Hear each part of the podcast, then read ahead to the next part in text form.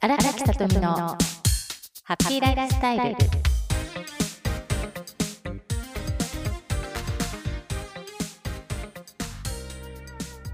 おはようございます。印象とコミュニケーションの専門家印象美人コンサルタントの荒垣さとみです。本日も最後までお付き合いください。どうぞよろしくお願いいたします。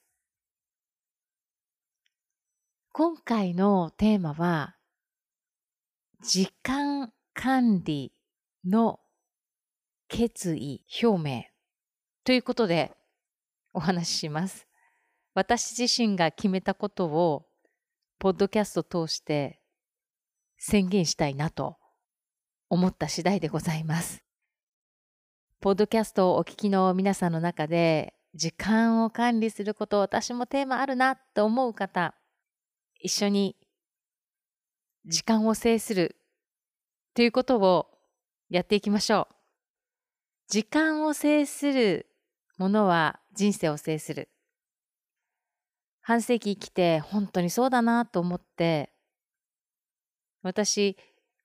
独立して17年になりますが、セミナーでよく伝えていたこと、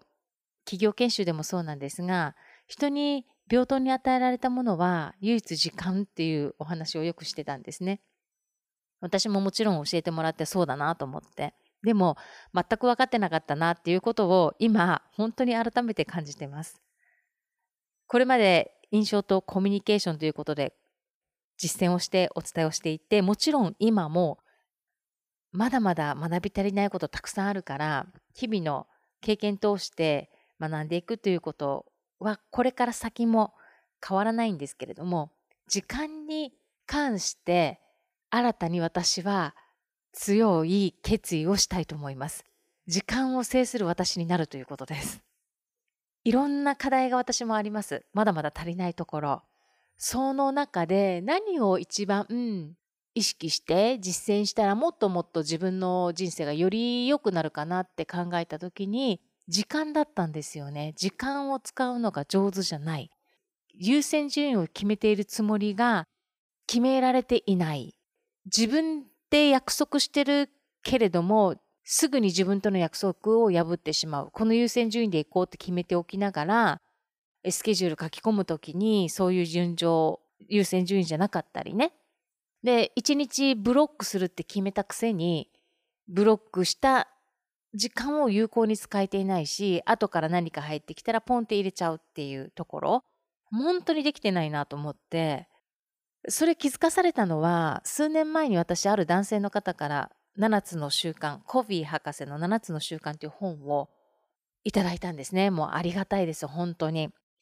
その本をね、読み直すという機会があって、その本に実は DVD ついてるんですけれども、その DVD もこれまで、あ、DVD までなーと思って、なんか私7つの習慣なんとなくわかるから大丈夫みたいなところがね、あの、この何を言ってるんだ荒垣さとみって感じなんですけれども、今の私から言わせればね。で、後回しにしてたんですよ。見ようと思ったら81分見れるのに81分っていうその時間まとまって取らなくてもいいのにまとめて取れないといけないみたいな自分で思い込んでね後回しの理由にしていたみたいなところでいつも目に届くところに置いてはあるんです、この本を。で、今回、何かのタイミングでね、あ、久しぶりにちょっと読んでみよう。私、やっぱり足りないところいっぱいあるしと思って読んだら、読み直したら、あ、なんか私できているつもりいっぱいあるし、なんかね、家族との関わりとか、仕事でもそうだけれども、夫婦との関わり、子供との関わりで、まだまだやってないこといっぱいあるなと思って、7つの習慣本当にコツコツ実践していこうと決めた時にその中に DVD を見て時間管理というところがあったんですよね。この内容を私ビデオを通して読みそしてジェームス・スキナーさんがお弟子さんですよね。直の日本で初めて。7つの習慣伝えた一人の存在経営コンサルタント。世界的有名な経営コンサルタント。で彼の名前は知っていても私 YouTube とか実は見たことなかったんですよ。ね私怖いしとっても失礼というかさできてないくせにって自分で本当にもう一人の自分が叱ってやるぞぐらいの勢いなんですけれどもで、彼の、まあタイミングがあるなっては思いますね。今回彼の動画を、ジェームス・スキナーさんの動画でもその時間管理の話をしていて、もう私繰り返し繰り返し繰り返し繰り返し聞いてね、あ、私、残りの人生、100年生きるとしたら残り50年の中で何を私は一番制覇したいかなと思った時に、あ、時間だなと思ったんです。時間の使い方が豊かになれば、いろんなことが変わっていくなってすごく思ったので、2022年以降、時間の使い方をどんどんどんどん実践していく。それは1月からスタートではなく、もう今すでにやってます。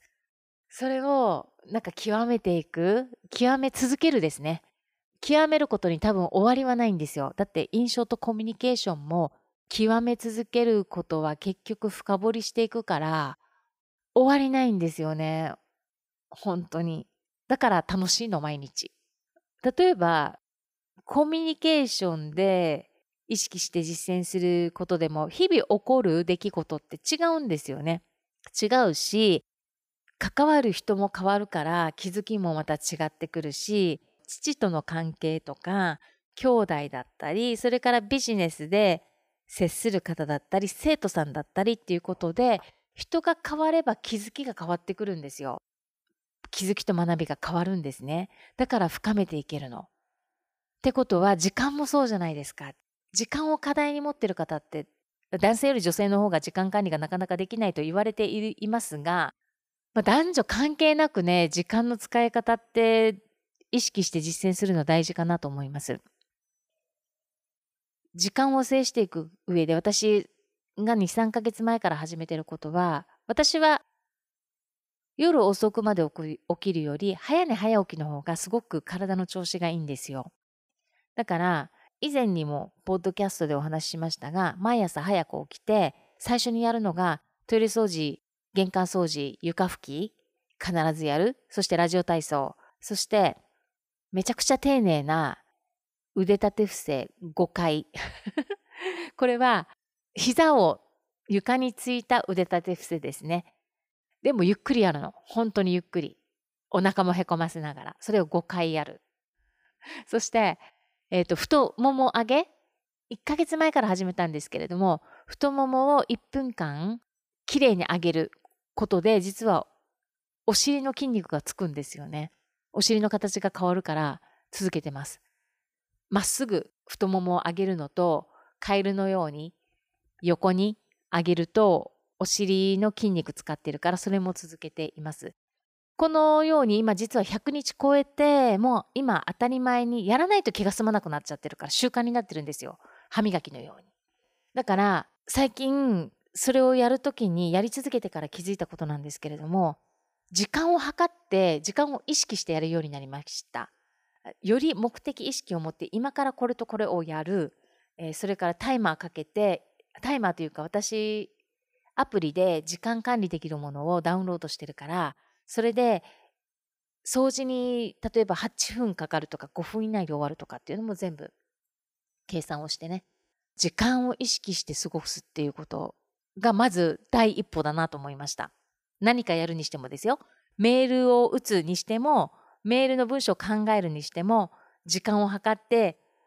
このぐらいメールのやり取り30分使ったなとか、で、SNS の配信とか、この受け答えやる、配信するまでに文章を考えたりすると結構時間かかってるんですよ。だから、そして返信とかね、届いたものに返信するとこっちに時間かかっちゃったり、また気が散ることを自分からやってるんですよね。スマホを近くに置いて、パソコンを見ながら、文章を本当は作ることに集中したいのに、集中が途切れるっていうかね、途切れた瞬間、携帯が気になって見ちゃうみたいなところ、あこれって本当に自分のコントロール全くできてないなって、自分の約束、自分との約束めちゃくちゃ平気で破ってるなと思ってね。だから、私は時間を意識して目的意識を持って時間を制する自分の人生が豊かになるような時間の使い方を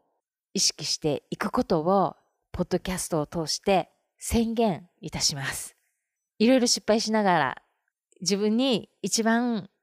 最善な方法、時間の使い方もそうですね。だから時間に関する本も買いました。2冊 Amazon で注文して、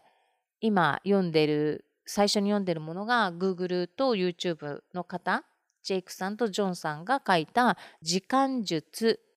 というものを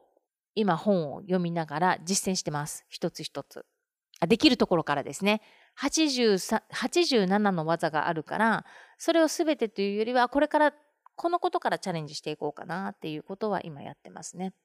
私がこの時間を意識して実践することでうまくいったことうまくいかなかったことをポッドキャストでもお話しして